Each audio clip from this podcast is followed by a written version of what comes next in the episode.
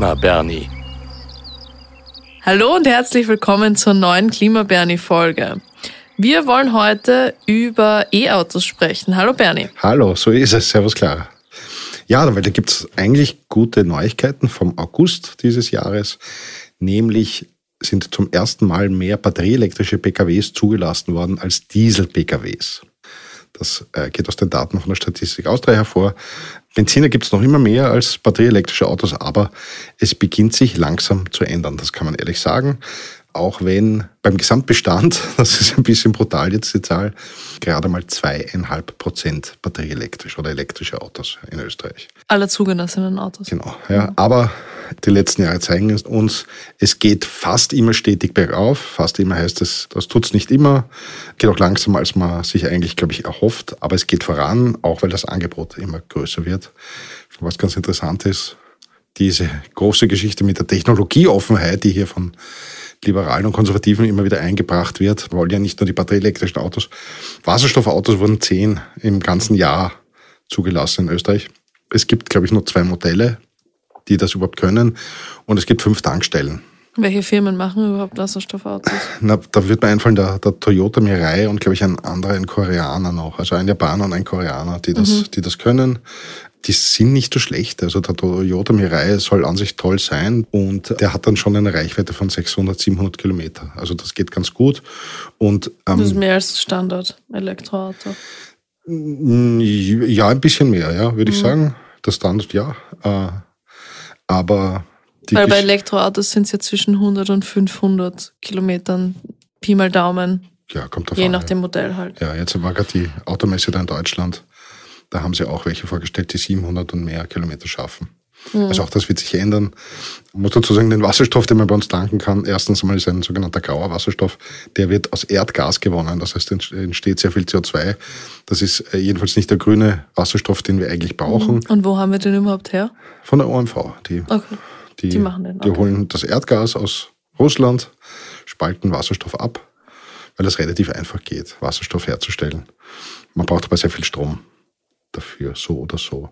Aber da muss man ganz ehrlich sagen, das wird nicht in Gang kommen. Ja. Das andere, was witzig ist, ist, alle sagen irgendwie Technologieoffenheit. Also auch ein Wasserstoffauto ist ein Elektroauto. Ja. Du tauscht nur die Batterie aus gegen einen Wasserstofftank. Mhm. Und der Wasserstoff wird dann aus dem Tank genommen und wird in eine Brennstoffzelle gesteckt. Und diese Brennstoffzelle erzeugt Hitze und Strom. Mhm. Und mit dem Strom tust du ganz normal die Elektromotoren betreiben. Also es ist letztlich das Gleiche. Es ist nur eine andere Form von der Energiespeicherung. Das muss man schon irgendwie lauter zu sagen. Die Möglichkeit, dass ich Wasserstoff direkt in einem Verbrenner verbrenne, glaube ich, geht. Ich glaube, das wird auch immer wieder versucht, aber da wird der Motor so heiß, dass das völlig sinnlos ist. Also das macht man nicht. Also soweit zu den Zulassungszahlen vom August. Ja, ja wie gesagt, der Gesamtanteil erst bei zweieinhalb Prozent. Das ist ein sehr, sehr langsames, sehr stetiges Gehen. Aber an sich ist es eine spannende Entwicklung. Ich zum Beispiel habe auch kein Elektroauto. Also wir haben in der Familie ein Auto. Äh, das ist noch immer ein älterer Diesel, der ist fünf Jahre alt. Marke? Ein, VW. Es ist so ein, so ein großer Golf, so ein Golf Plus. Mhm. So ein, eigentlich so ein Pensionistenauto, glaube ich, wo die Türen ganz weit aufgehen. Familienmobil. Wo man, genau, wo man kurz sitzen kann. Aber das fällt schon auf, wenn man sich die Elektroautos anschaut, vor allem die der deutschen Autoindustrie, die kosten einfach 20.000 Euro mehr. Ja. Mhm. Also mein Auto hat 2018, glaube ich, 20.000 Euro gekostet. Mhm. Ein ähnliches Auto in Elektro aus Deutschland kostet mindestens 40, 40 bis 50.000 Euro. Mhm. Das ist ja auch oft ein Argument, dass E-Autos teurer sind. Also ja, in der Anschaffung sind sie teurer, aber es gibt dann halt die Förderungen, die du bekommst. Sind sie also, ich, ich, also ich habe da einen irrsinnigen Grad auf die Deutschen, das muss man schon ehrlich sagen. Die Deutschen mhm. haben ewig lang noch immer weiter geforscht am Verbrenner. Wie kann man den Verbrenner noch effizienter, noch besser, noch sauber machen? Mhm. Die haben das schon auch gut gemacht. Ja. Das will ich ja gar nicht irgendwie verhehlen. Wir müssen zugeben, das 3-Liter-Auto oder das 1-Liter-Auto ist immer Utopie geblieben. Das ist so eine große Geschichte schon aus den 90er, 80er, 90er gewesen. Man braucht eine, eine, also sehr energiesparende Autos, die wenig verbrauchen. Da hat der VW schon einmal ein, ein Liter Auto vorgestellt. Auf 100 Kilometer oder wie? Genau, ja. Okay. Mhm. Und das 3 Liter Auto versprochen. Aber ich meine, ganz ehrlich, schmeckst, das ist nie gekommen. Ja? Das muss man auch ehrlich sagen. So. Und andere Industrien ähm, in anderen Staaten haben das eben anders gelöst, nicht? Da muss man ehrlich sagen, dieser Elon Musk da in Amerika mit Tesla, der ist da in ein unglaubliches Segment reingegangen und für das, dass das einmal irgendein komisches Startup war, ja, der verkauft mehr Autos in Deutschland, Elektroautos, als die Deutschen. Ja. Also der hat da schon was richtig gemacht und das Problem, das die Deutschen auch haben mit ihrer Elektromobilität, ist nicht die Radaufhängung oder die Reifen oder die Karosserie oder die Verarbeitung, sondern das ist der Chip. Ja, und da sind die Amerikaner einfach zehn Jahre weiter, das muss man ehrlich sagen. Also mhm. von der Ladetechnologie, wie da die einzelnen Zellen genau angesprochen werden, über einfach den, den Verbrauch, über die Effizienz, das haben die Amerikaner einfach noch einen großen Vorsprung. Und eben nicht nur die Amerikaner, sondern auch die Koreaner, und die Chinesen jetzt. Mhm. Die Chinesen. Äh, Taiwan äh, macht ja auch ganz viele Chips, gell? Genau, ja, ja, die Chips, ja. Also ich meine vor allem die, die Software, ja. Mhm. Das kriegen die, die Deutschen einfach nicht in den Griff. Und nicht nur die Deutschen. Bei Fisker zum Beispiel ist das das gleiche. Fisker ist ein Schwede, der in den USA Autos baut, der äh, eben begonnen hat in Österreich, in der Steiermark, in Graz, bei Magna, die Produktion von dem Fisker Ocean. Das ist eigentlich ein Elektrosuff, der super ist. Mhm. Ähm, aber ich glaube, selbst die Leute, die vor einem Jahr bestellt haben, das Auto haben es noch nicht bekommen, weil noch immer fehlt irgendwie die Software, da haben sie noch ein Probleme. Ich glaube beim Lademanagement oder so, und das ist natürlich ein Problem. Wie wird auch noch werden? Ich glaube, die besten Elektroautos derzeit sind neben den Teslas die Koreaner, Kia, Hyundai. Die haben wirklich super Autos. Die sind ungefähr der Preisklasse der Deutschen, aber einfach besser. Ja. Und ähnlich sozusagen, aber billiger sind jetzt die Chinesen. Und die Chinesen, das merkt man eh, die werben schon überall. Die Chinesen bauen wahnsinnig viele Elektroautos. Die meiste Zeit haben sie versucht, einfach nur ihren eigenen Markt zu befrieden. Und also sie konnten gar nicht so viel produzieren, sozusagen, dass sie es nach Europa zum Beispiel exportieren können. Jetzt tun sie es doch auch mit äh, den ersten Modellen, sogar mit kleineren Modellen, aber auch Luxusmodellen. Aber kaufen so viele Privatleute in China auch E-Autos? Ja. Okay. Hat auch damit zu tun, dass du relativ schwierig mittlerweile einen und relativ teuer sozusagen eine Verbrennerplakette zu bekommen, also ein Kennzeichen für ein Verbrennerauto. Ja. Okay. Es ist unterschiedlich auch in den Regionen, man auch dazu sagen. Aber das ist diese alte Geschichte, dass die Chinesen vor über 20 Jahren beginnen mussten, eigentlich als kommunistisches Regime hier wirklich grüne Politik zu machen. Und der Grund war nicht, weil sie das irgendwie super groovy fanden, sondern weil man nicht mehr atmen konnte in den Städten. Also mhm. mussten die beginnen, einfach schauen, naja, wie können wir das besser machen? Und die Autos sind einfach ein großes Problem. Ja. Bei den Elektroautos, da gibt es vor allem viele Mythen. Ja, einen habe ich auch schon angesprochen, nämlich dass E-Autos teurer sind als ein Verbrenner. Und wie gesagt, ja, in der Anschaffung sind sie noch teurer. Das kann und wird sich wahrscheinlich aber ändern, oder? Ich würde mal sagen, die Grundgeschichte ist die, bei einem Elektroauto hast du ja praktisch keine Teile mehr. Ja, das wird viel, viel billiger sein, früher oder später. Da bin ich mhm. überzeugt davon. Ja. Bei einem, keine Ahnung, da gibt es irgendwelche Berechnungen, bei einem Benzin- oder Dieselautos hast du, ich weiß nicht, 10.000 Teile, die irgendwie zusammenspielen müssen, damit dieses Auto funktioniert. Und beim Elektromotor ist es ja letztlich, ich meine, eine Batterie, ein Elektromotor und äh, ein Gaspedal und eine Lenkung. Ja. Also viel mehr ist es nicht. Und das ist ja auch ein Problem für die Kfz-Werkstätten in, in Zukunft. Ja die sind wartungsfrei, solche Elektroautos im Großen und Ganzen. Ja, die haben bürstenlose Motoren. Du kannst nirgendwo ein Öl reingießen, weil die kein Öl brauchen. Mhm. Das Einzige, der, man sagt immer, die beiden wichtigsten Teile, die irgendwie kaputt gehen über die Zeit, sind die Autoreifen und die Scheibenwischer. sonst, sonst ist dort nichts, sonst wird da nichts kaputt. Ja. Also, mhm. Aber muss man trotzdem regelmäßig zu muss man überprüfen schauen, lassen? Das geht aber halt viel schneller, weil Abgastest musst du keinen machen. Ja. Bei den Bremsen ist es ja auch eine lustige Geschichte. Die meisten Elektroautos haben dieses One-Pedal-Driving. Du hast selbstverständlich ein Gaspedal und ein Bremspedal, aber du fährst praktisch nur noch mit dem Gaspedal. Das heißt, ja. das Gaspedal drückst du voll durch, dann beschleunigst du und wenn du das Gaspedal zurücknimmst, bremst du sofort. Ja. Und das funktioniert extrem gut. Ja. Hat, führt aber auch dazu, dass die, dass die Bremsen praktisch nicht mehr in Verwendung sind. Die Autobauer empfehlen eigentlich, dass man einmal im Monat zumindest auf einer freien Landstraße, wenn sicher niemand hinter einem ist, einmal voll in, die, mhm. voll in die Eisen haut. Sonst beginnen die zu rosten, weil man so wenig Bremsen braucht. Ja. Mhm, okay. Das ist ja so. Also auch das ist eine spannende Geschichte, warum sie dann trotzdem teurer sind. Um, ähm, be honest, das kann mir niemand erzählen, dass das wirklich so ist, dass das ein ehrlicher Preis ist, sondern die schlagen einfach 15.000 Euro Grünbonus drauf. Okay. wenn du mhm. grün sein willst, dann musst du auch mehr zahlen. Ja. Und die Leute zahlen ja auch. Ja. Leider. Weil man es sich leisten kann. Ja, Ja. weil sie es müssen, ja, und, und so, ja. Also ja, sprich, das ist der, diesen Mythos, den können wir gleich einmal irgendwie debanken. Sie sind teurer, aber das wird nicht so bleiben. Das, ich glaube das nicht. Jetzt, wo du das mit den Bremsen gesagt hast, ist mir auch eingefallen. Es war ja diese Schiffsladung voller Elektroautos, die dann in Flammen aufgegangen sind.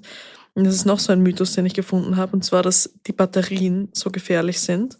Vor allem halt, wenn du einen Unfall hast oder irgendwo dagegen fährst.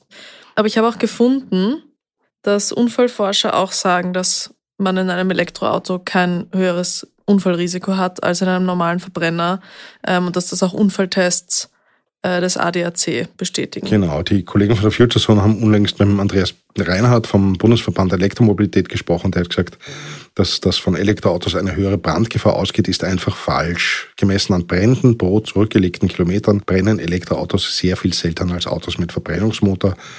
Vom Akku gehen die Brände in den seltensten Fällen aus, muss man auch sagen. Ja. Und in Wirklichkeit, es brennen gar nicht so selten Autos, aber es sind in den seltensten Fällen noch nicht, wenn wir nur zweieinhalb Prozent Ich wollte gerade sagen, ja, haben. es wird vielleicht auch daran liegen, dass es nicht so viele gibt. sind das Elektroautos. Die nächste Geschichte, die immer wieder angesagt wird, ist, wir haben so viel Strom, haben wir doch nicht. Ja, das habe ich auch gehört. Da zitiere ich immer, ich habe im Juni 22 den Franz Angerer, den Geschäftsführer von der Energieagentur Österreich, äh, mit dem länger te telefoniert und ihn auch gefragt, werden wir ausreichend Strom haben für die Elektromobilität? Und da sagt er drauf, das kann man ganz eindeutig mit Ja beantworten. Wir haben derzeit etwa über 4 Millionen Pkw in Österreich und werden bei einer Umstellung auf E-Autos etwa 10 Terawattstunden Strom brauchen, also etwa 15 bis 20 Prozent mehr Strom als derzeit. Das ist aus meiner Sicht absolut machbar. Und es ist auch so, wir bauen ja tatsächlich sehr viel Windkraft aus, Photovoltaik, auch Großflächen-Photovoltaik. Also der Strom wird schon da sein. Ja. Spannend ist die Frage der Reichweitenangst. Reichweitenangst ist ein äh, Wort, das ist überhaupt erst mit der Elektromobilität aufgekommen. Ja, aber ist, ich finde, es ist halt so ein Buzzword, dass du, sobald du mit irgendjemandem über E-Autos redest, dann kommen sie sofort mit, ja, aber die Reichweite, einfach um irgendwas zu sagen. Naja, ich glaube, in Europa fährt das durchschnittliche Auto pro Tag irgendwas zwischen 35 und 50 Kilometer. Ja, ich habe auch 35 gelesen. Ja, also jedes Elektroauto schafft das. Ja, sogar die allerbilligsten. Das allerbilligste, glaube ich, das bei uns kaufbar ist, ist ein Dacia, Dacia Spring. Ich glaube, der kostet 15.000 oder 16.000 Euro. Hat so eine Reichweite von 150 oder 160, 70 Kilometern. Ich will ihm jetzt kein, nichts Ungutes tun. Es ist halt ein Dacia, der ist halt, halt sehr, ähm, wie soll ich sagen, robust gefertigt. Äh, ist jetzt nicht unbedingt das schönste Auto, aber, aber, aber be Ja, es, es macht alles, was es machen muss. Es, es bringt dich wohin. Genau. Die Reichweitenangst ist so eine Geschichte, die natürlich vor allem die Langstrecke äh, anlangt. Nicht, ich, ich kann problemlos ich mein, mein Dieselauto setzen, sofern es serviciert ist und irgendwie alles stimmt. Und ich, keine Ahnung, bis nach Süditalien fahren, habe hab zwei Tankstops Ja. und so, das geht. Ja. Und das ist in 10 Minuten erledigt. Genau, da will ich nur erwähnen, ich habe eine schöne Geschichte gemacht im Februar 2020, also im Monat bevor die Pandemie ausgebrochen ist. Da habe ich mir überlegt, ähm, das wird auch lustig, in den Semesterferien bin ich nämlich immer bei meiner Schwiegerfamilie in Tirol eingeladen, im Ötztal. Nett. Das ist sehr nett, ja, zum Skifahren. Und meine Frage war, ob man das mit einem Elektroauto eigentlich schon hinkriegt 2020. Also hat die Serie geheißen mit dem Elektroauto auf Skiurlaub. Und die ist sehr gut geklickt worden. Und ähm, es war nicht unspannend, einfach zu schauen, wie geht das. Ja? Also Tirol ist dann doch ein Stück weiter. Muss dazu beim Hinfahren war es ein bisschen mühsam, weil du musst dich einfach erst einmal überhaupt mit dem System anfreunden. Es ist, es ist etwas, ein Freund von mir hat das so schön gesagt, die Elektromobilität jetzt, die muss man wollen. Meint damit, man muss sich damit auseinandersetzen in irgendeiner Form. Das heißt, Ja. vom Verbrauch, wohin fahrst du, wo kann ich tanken, also wo kann ich laden, äh, das, das ähm, beeinflusst natürlich einfach deinen Reiseplan in irgendeiner Form. Ja. Das Aufladen selber, das muss man auch ehrlich sagen, das wird immer besser. In Österreich gibt es rund 10.000 öffentlich zugängliche Ladepunkte an etwa 3.500 Standorten. Beim Tanken eines E-Autos ist die Ladeleistung des Autos und jene der Ladestation zu beachten. Das bedeutet, stellt die Ladestation eine geringere Ladeleistung zur Verfügung als die Ladeleistung meines Autos, kann ich trotzdem nur langsam laden. Umgekehrt kann es sein, dass die Ladestation eine hohe Ladeleistung bietet, mein Auto diese aber nicht unterstützt. Die Größe eines Akkus wird in Kilowattstunden angegeben und bestimmt die Reichweite. Je nach Fahrstil und Größe des Autos braucht es in etwa 15 Kilowattstunden pro 100 Kilometer. Ein Ladebeispiel. Um den Akku ausreichend zu laden, um mit dem Auto 100 Kilometer zurücklegen zu können, müsste man das Auto bei einer gewöhnlichen Haussteckdose, die eine Ladeleistung von etwa 2,5 Kilowatt hat, sechs Stunden anstecken. Bei sogenannten Wallboxen, also speziellen Ladestationen für zu Hause, die eine Ladeleistung von 11 Kilowatt haben, reicht eine Ladezeit von einer Stunde 20 aus. Bei modernen öffentlichen Ladestationen reichen sogar schon 10 Minuten. Diese haben aber auch eine Ladeleistung von bis zu 200 Kilowattstunden oder mehr. Allerdings gilt bei den öffentlichen Ladestationen auch meistens, je schneller ich laden möchte, desto teurer ist die getankte Strommenge. Niemand kann mir erzählen, dass man nach fünf Stunden oder vier Stunden Autofahren nicht eine 15 Minuten Pause machen kann. Mhm. Ja, also das mit der Reichweitenangst, das, das lasse ich einfach. Ja. Und ich habe es bis jetzt auch noch nicht gesehen, dass irgendein großer Wirbel war, dass irgendwelche Ladestationen so ausgebucht war, dass du mit dem Auto hinkommst und weißt, du musst jetzt sechs Stunden warten, bis du überhaupt dein Auto anstecken kann. Ich habe es noch nicht gesehen. Ich halte es nicht für ausgeschlossen, dass es irgendwann mal passieren wird, aber noch haben wir es nicht. Ja. ja.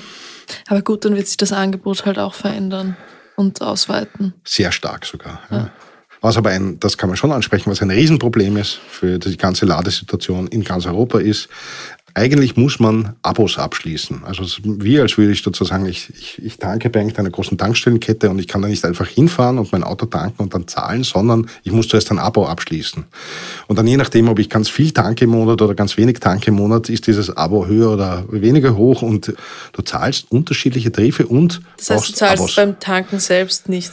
Beim Tanken selber zahlst du schon was und ganz unterschiedlich. Also und, du, und du brauchst zusätzlich noch dieses Abo. Genau. Und je schneller du lädst, desto teurer wird das Ganze wieder. Okay. Mhm. Und was es eigentlich gar nicht gibt oder was sie erst jetzt überlegen, ist, äh, dass man natürlich wie bei jeder normalen Tankstelle einfach hinfährt, ansteckt, mit der Kreditkarte, der Bankomatkarte einfach nur zickzack macht und das wird abgebucht. Mhm. Und es ist klar, welcher Preis das ist. Das spielen sie überhaupt nicht bis jetzt. Mhm. Und das ist ein großes Problem. Ich kann mich erinnern, dass ich das bei. Und das ist in ganz Europa so. Ja. Über wen läuft dieses Abo? Ist das? Nein, das sind ganz, da gibt es ganz viele Anbieter mittlerweile. Ja. Ach so. Und die Freunde von mir, die Elektroautos haben, die sagen mittlerweile, das geht auch gut. Ja. Das, da mhm. wollen sich jetzt nicht groß beschweren, aber dennoch ist es doch absurd, oder? Es ist eine absurde Geschichte, dass ich da irgendwie zuerst Karten brauche irgendwie. Und es ist wirklich unklar, funktioniert die jetzt, funktioniert die dort und so. Also es ist einfach, das ist einfach nur eine mühsame Geschichte. Aber ich kann mich erinnern, wie Norbert Hofer Verkehrsminister, Mobilitätsminister damals wurde, äh, war das eine meiner ersten Fragen und da hat er mich irgendwie ganz verblüfft angeschaut und gesagt, das muss man europäisch lösen. Ich habe von ihm jetzt nicht mitbekommen, dass er das irgendwie versucht hat, europäisch zu lösen, auch von der Verkehrsministerin, von der jetzigen, äh, von der Leonore Gewessler hätte ich das nicht bemerkt. Äh, das geht irgendwie niemand an. Ich finde das sehr komisch, dass es ja. da irgendwie keine guten industriellen Vorstöße gibt. Ja. Aber grundsätzlich Freunden würde ich auch nur raten, derzeit ja, ein Elektroauto zu besorgen, wenn man wenigstens daheim oder im Büro laden kann. Laden kann, ja. An der Arbeitsstelle. Ja. Wenn ich zu Hause eine Photovoltaikanlage am Dach habe und äh, das Auto vor der Tür, dann bin ich wirklich hochweiß, weil dann zahle ich praktisch überhaupt nichts fürs Tanken, solange mein Auto zu Hause steht. Aber im Sommer, da manche vergessen, geht um 5 in der Früh oder um 4 in der Früh die Sonne auf. Und dann wird ja schon eine ganze Zeit, kann ja das Auto geladen werden. Also mhm. das ist jetzt das eine. Die andere Geschichte, die lustig ist mit dem Elektroauto daheim, die wird früher oder später als Batterie funktionieren. Also ich brauche keine stationäre Batterie mehr im Haus, sondern das übernimmt das Auto, das sogenannte bidirektionale Laden. Das heißt, ich kann nicht nur von der Photovoltaikanlage Strom ins Auto schicken, sondern in den Abendstunden auch mit dem Strom aus der Batterie fernschauen. Wieder zurückgeben. Mhm. Ja. Ich weiß nicht, ob man auch in die Sauna gehen kann. Das müssen wir Techniker verrichten. Ich glaube, es wird sich ausgehen. Ja, man muss einfach nur die Batterie anzünden, dann geht's schon. Dann hat man die Sauna. Also, ähm, also, so das. Das ist, glaube ich, nicht so. Ja, wo wir bei Anzünden sind. ich habe auch gelesen, dass manche Leute sagen, dass E-Autos mehr CO2 verbrauchen als Verbrenner. Geht es da um die Produktion und um die Ressourcen? Ja. Oder? Schuld an der Geschichte ist eine Studie gewesen des schwedischen Karolinska Instituts aus Stockholm von 2016. Mhm. Die haben irgendwie das versucht durchzurechnen, wenn man solche großen Autobatterien, die noch nicht sehr effizient waren, baut mit Hilfe von Kohlekraftstrom und so weiter und so weiter und sind auf wirklich horrende CO2-Zahlen gekommen, die das quasi auswirft.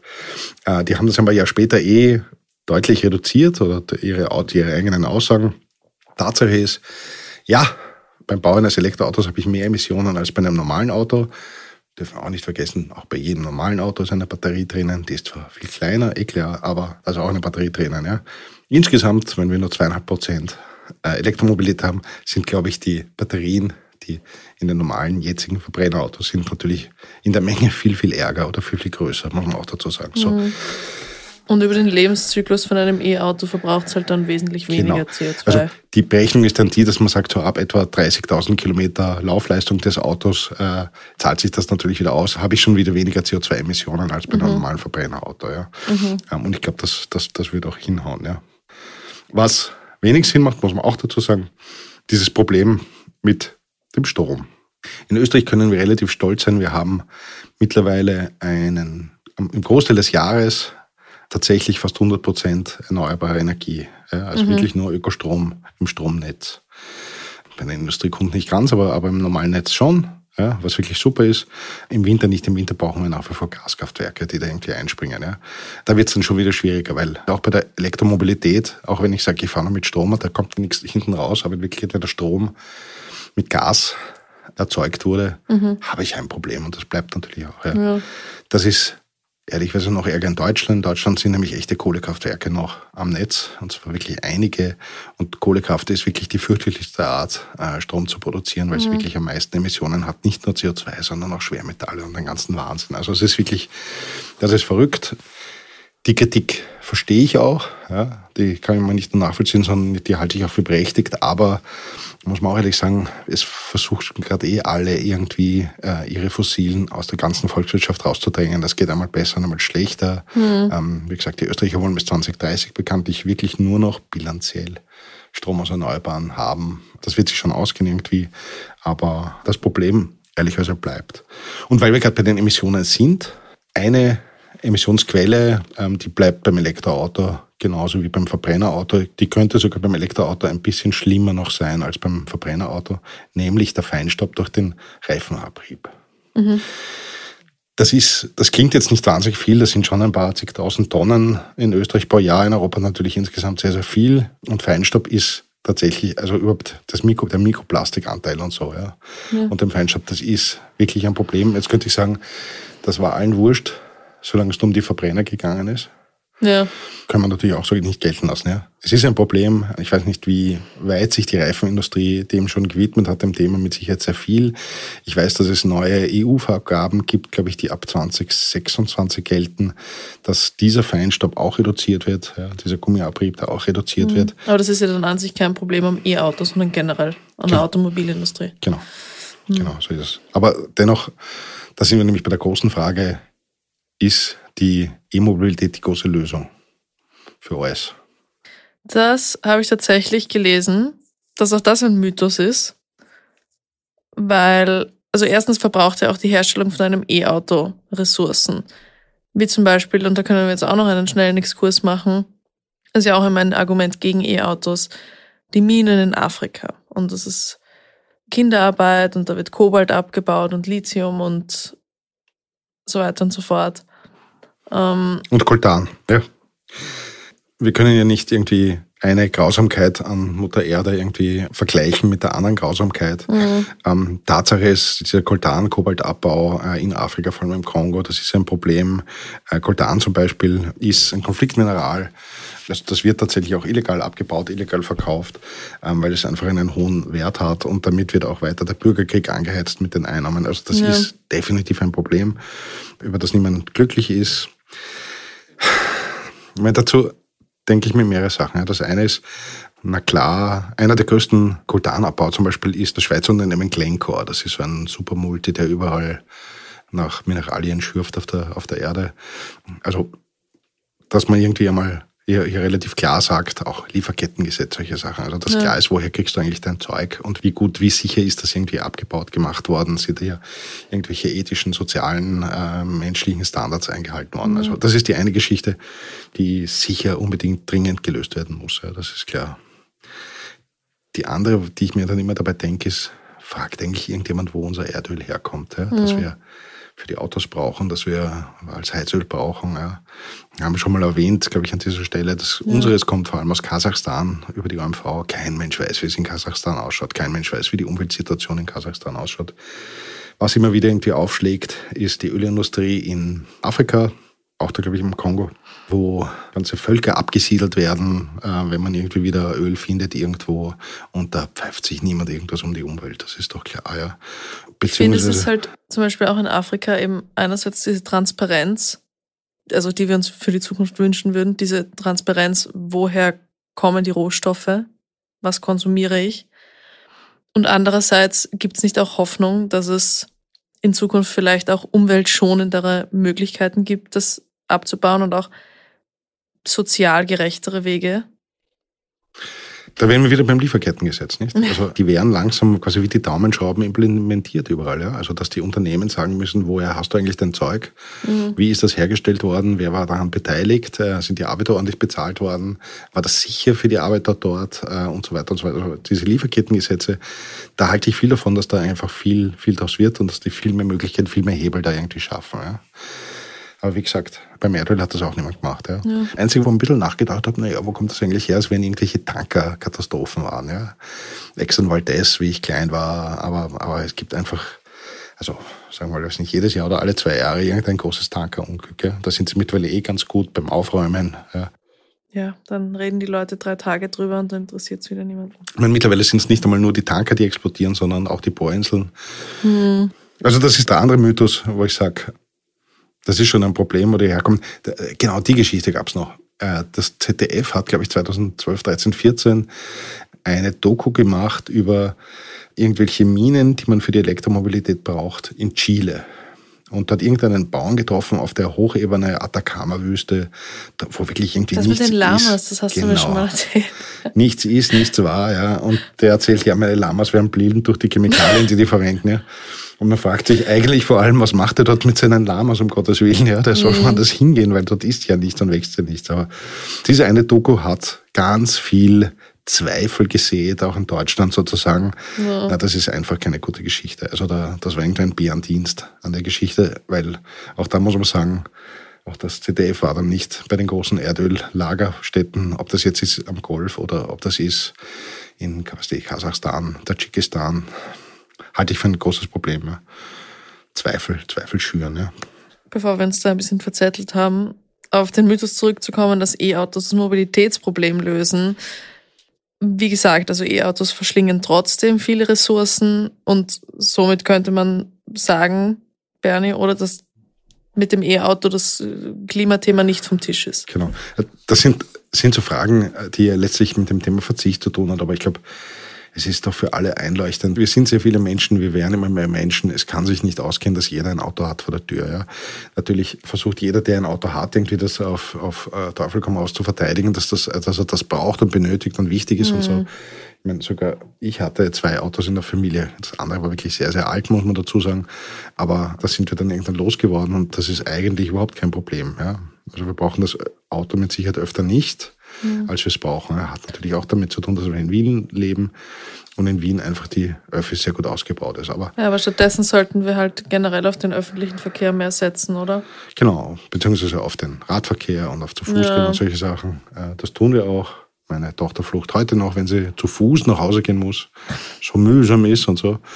Ähm, verstehe ich auch, aber, aber so geht es natürlich nicht da. Also nein, das grundsätzliche Mobilitätsproblem löst es nicht. Es muss klar sein, dass wir da viel mehr ähm, hineinstecken müssen in Radwege, in Fußgängerwege. Ein Kollege vom Kurier war jetzt wieder in Kopenhagen und hat gesagt, äh, wie toll das war, weil die Kopenhagener sind ja wirklich vor ein paar Jahren, ein Jahrzehnt oder so hergegangen und haben gesagt, okay, so schauen die Straßen aus bei uns.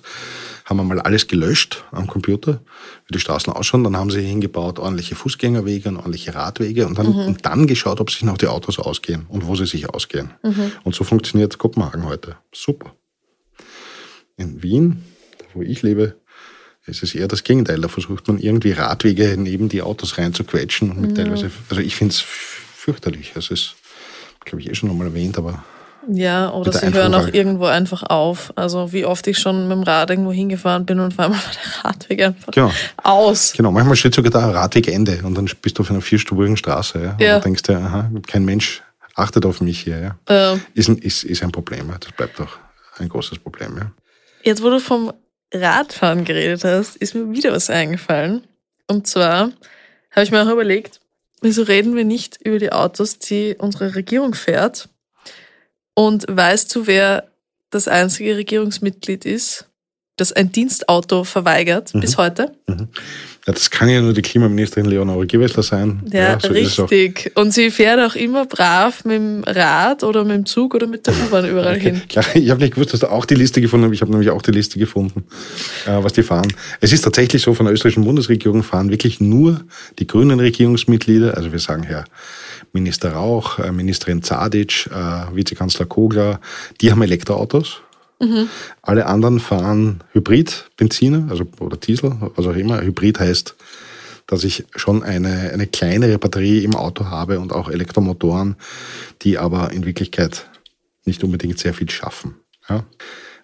Also ja, so schaut's aus und ich glaube, das ist ein sehr gutes Spaßprototo für unsere Gesellschaft. Nur die wirklich irgendwie daran interessiert sind, versuchen das irgendwie anders zu machen. Es ist aber ganz interessant, ich habe nachgefragt, es gibt den sogenannten NABE-Plan. NABE steht für nachhaltige Beschaffung und der sagt im Großen und Ganzen aus, dass äh, bereits seit letztem Jahr alle Neufahrzeuge, die im öffentlichen Dienst kommen, elektrisch sein müssen, außer es liegt einer der angeführten Ausnahmegründe vor. Das ist in Wirklichkeit, wenn ich mehr als 170 Kilometer, wenn ich regelmäßig über, glaube ich, 150 oder 170 Kilometer fahre, ja, dann kann ich mir auch noch, noch einen Benziner oder einen Diesel In nehmen. welchem Zeitraum aber? Am Tag. Am Tag. Am Tag, ja, das gibt ja Inspektionen oder solche Sachen. Also wenn gibt ja Leute, die viel herumfahren müssen mit dem Dienstauto. Ja, das muss man schon lassen. Im Nabe steht aber auch drinnen und der ist schon verabschiedet. Also es gilt schon ab, ab spätestens ab 2027. Ausnahme Nummer eins. Du bist ein Regierungsmitglied. Nein, nein, nein. Ab 2027 müssen tatsächlich alle Neufahrzeuge müssen elektrisch sein. Ausnahmen gibt es nur mal für Einsatzfahrzeuge und solche Sachen. Also die Polizei in Wirklichkeit, also fahrt ja auch elektrisch, habe ich auch schon gesehen. Auch das Habe ich jetzt neulich auch gesehen. auch das Bundeswehr hat schon elektrische Ich habe einen elektrischen Skoda, wenn ich mich nicht irre. Das Witzige ist, ich glaube, von den Serien äh, Autos, die so von selbst von den Sportwagen, die gebaut wurden, ich glaube, das schnellste, was sie je geschafft haben, war irgendwie 3,2 Sekunden von 0 auf 100. Ja.